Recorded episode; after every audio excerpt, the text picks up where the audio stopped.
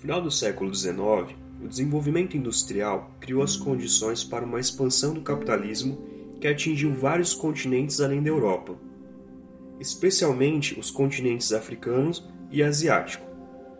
Outros países em processo de industrialização também participaram desse movimento de expansão.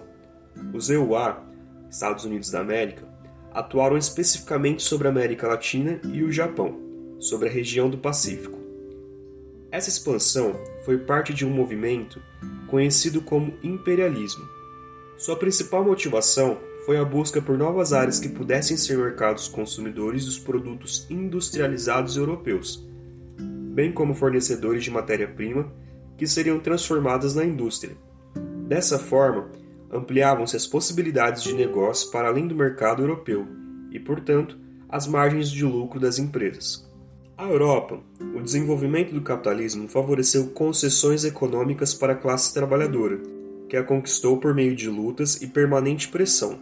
Os trabalhadores conquistaram também a participação política, fazendo uso do direito de votar e de eleger seus representantes. Regulamentaram as condições de trabalho, minimizando a exploração dos trabalhadores e permitiram a organização de sindicatos. Os capitalistas europeus instalaram suas indústrias em países onde a mão de obra fosse mais barata e possuísse menos ou nenhum direito trabalhista, o que facilitaria sua exploração e aumentaria as margens de lucro das empresas. Essa é uma das características dessa movimentação imperialista.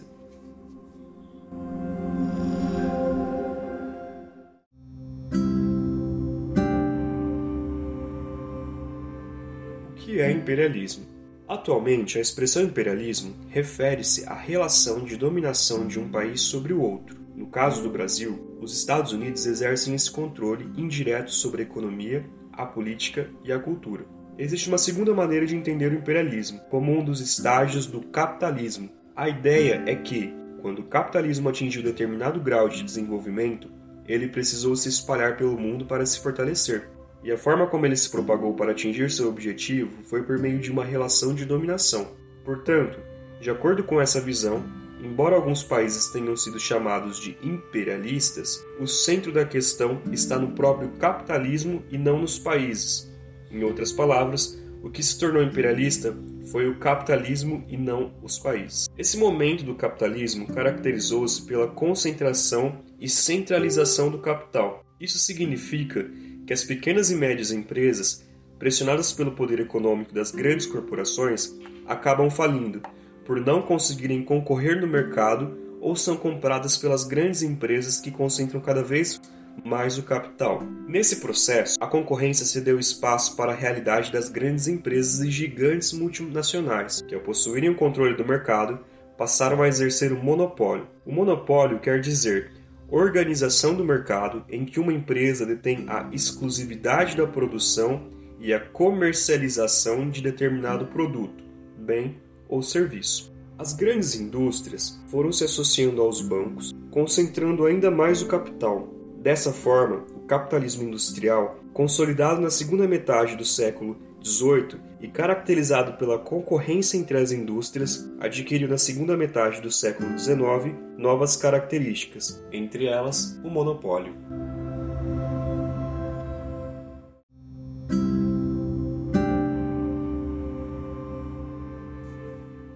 O capitalismo monopolista é caracterizado por empresas que concentram e centralizam indústrias, bancos e comércios. Além de controlar mercados, o capitalismo monopolista depende de enormes fontes de matéria-prima, de mão de obra abundante e barata e de um grande mercado consumidor para manter-se e expandir-se. Como consequência dessas ações, as grandes nações capitalistas precisam dominar econômica e muitas vezes também politicamente várias regiões e territórios espalhados pelo mundo que forneçam esses recursos. Essa dominação de algumas potências capitalistas sobre outras regiões é chamada de imperialismo.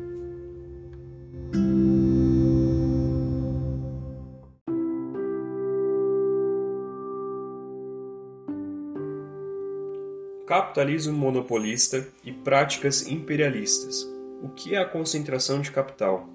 Uma das maneiras de se concentrar capital é aumentando a quantidade de bens, ou seja, patrimônio de uma empresa, e isso acontece quando uma empresa compra novos equipamentos para ampliar sua produção. No caso do trabalhador, por exemplo, imagine que uma costureira assalariada compre uma máquina de costura. Dessa forma, ela vai acumular patrimônio porque adquiriu equipamento e porque ela pode, fora do expediente, fazer pequenos serviços e receber por eles. Além de vender, mensalmente a própria força de trabalho em troca de um salário. A concentração do capital também pode ser resultado de um processo complexo, mas fácil de compreender. Capital gera mais capital. Isso se dá porque uma parte do lucro do capitalista pode ser investido na ampliação do negócio. Por exemplo, uma fábrica investe R$ 2,00 para produzir mercadorias, que vende por R$ 4,00. Os R$ 4,00 obtidos da venda da mercadoria são divididos do seguinte modo: R$ 3,00 são reinvestidos na produção. Um sobra para o dono da fábrica. O ciclo recomeça mas dessa vez o capitalista terá R$ 3,00 para investir e não dois, ou seja, seu capital aumentou. Desse modo, ele produzirá mercadorias que poderá vender por R$ 6,00 e assim sucessivamente. Com isso, você tem uma ideia do que é concentração de capital. Ela significa o aumento do volume do capital.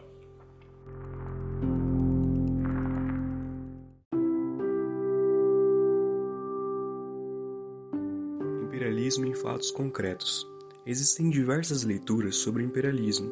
A que você estudou no tema 1 foi proposta por Vladimir Ilyich Ulyanov, mais conhecido como Lenin.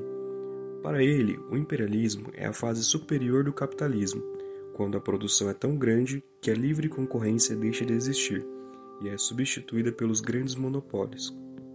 Outra característica do imperialismo é a fusão, união, do capital bancário como industrial, chamada de capitalismo financeiro.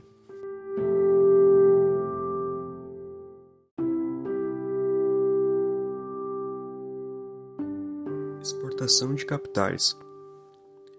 Quando as grandes empresas esgotam suas possibilidades de ampliação de negócios no país de origem, elas precisam expandir seus mercados, investindo em outros países. Uma empresa que tem fábricas em outros países é conhecida como multinacional. Essas empresas não precisam apenas de mercados, mas também de matérias-primas em grande escala. Por esse motivo, no final do século XIX, muitos, muitos países menos desenvolvidos se especializaram na produção de alguns gêneros para exportação, como café no Brasil, trigo e carne na Argentina, cobre no Chile e etc. Com isso, começou a ser desenhada uma divisão internacional da produção, de acordo com a qual alguns países exportavam produtos industrializados e outros matérias-primas. Um fator importante dessa nova configuração econômica é que muitos dos negócios multinacionais precisam passar pelo controle do Estado. Nesse caso, existem duas modalidades principais, pois com o capital internacional isto é o dinheiro investido em outro país por uma empresa ou grupos de empresas, inclusive bancos. Pode-se obter concessão, licença, para operar um serviço ou explorar uma área, como iluminar uma cidade, cobrar tarifa ou explorar petróleo. Emprestar dinheiro para o Estado, que deverá pagá-lo posteriormente, com juros e a dívida externa de um país surge dessa prática.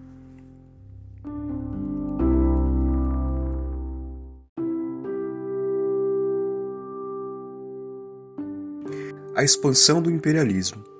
A história da chegada do capitalismo e outros países e outras regiões fora da Europa nem sempre aconteceu pacificamente.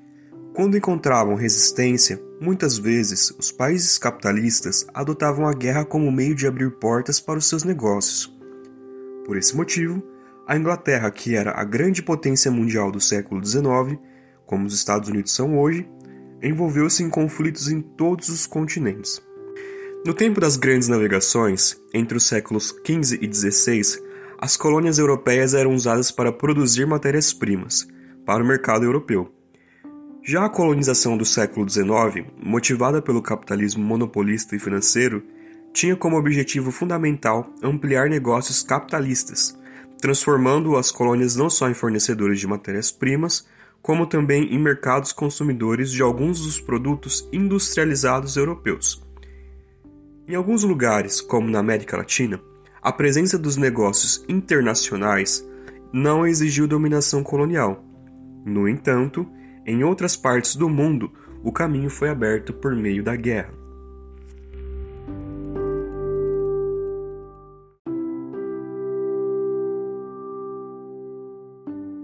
O Ocidente na Ásia. A região da Índia, onde os portugueses tiveram feitorias, entrepostos comerciais, geralmente fortificados e instalados em zonas costeiras, entre os séculos XVI e XVIII, foi colonizada pela Inglaterra no século XIX. Na realidade, a Índia não era um país unido, mas sim composto de diferentes reinos, línguas e etnias, para estabelecer sua dominação. Os ingleses souberam explorar a seu favor a rivalidade entre os diferentes reinos, assim como as tensões entre diferentes grupos sociais. Os ingleses tiveram forte presença na Índia desde o século XVII, situação que causou diversas revoltas entre os indianos. Em 1859, a Índia passou a ser administrada diretamente pelos ingleses.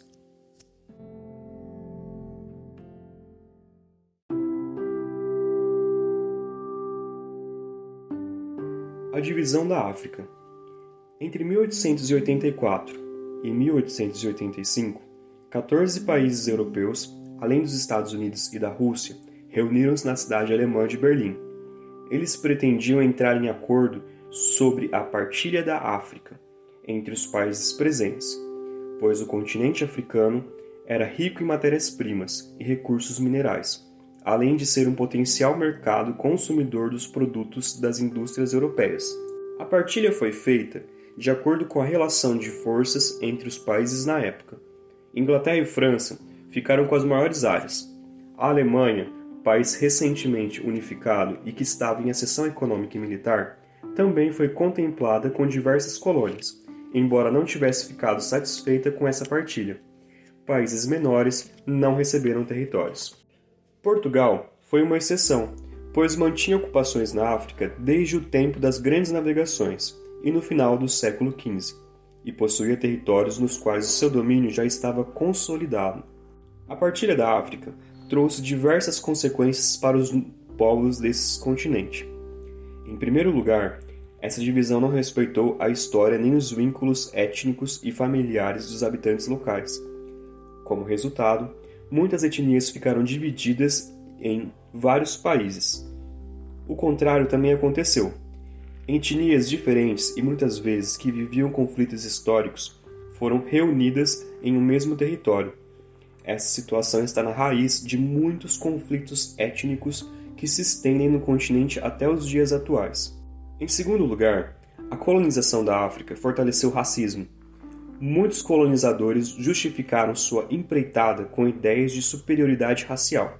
Hoje, sabe-se que essa ideia é totalmente sem fundamento, mas naquela época houve quem procurasse dar validade científica a essas teses.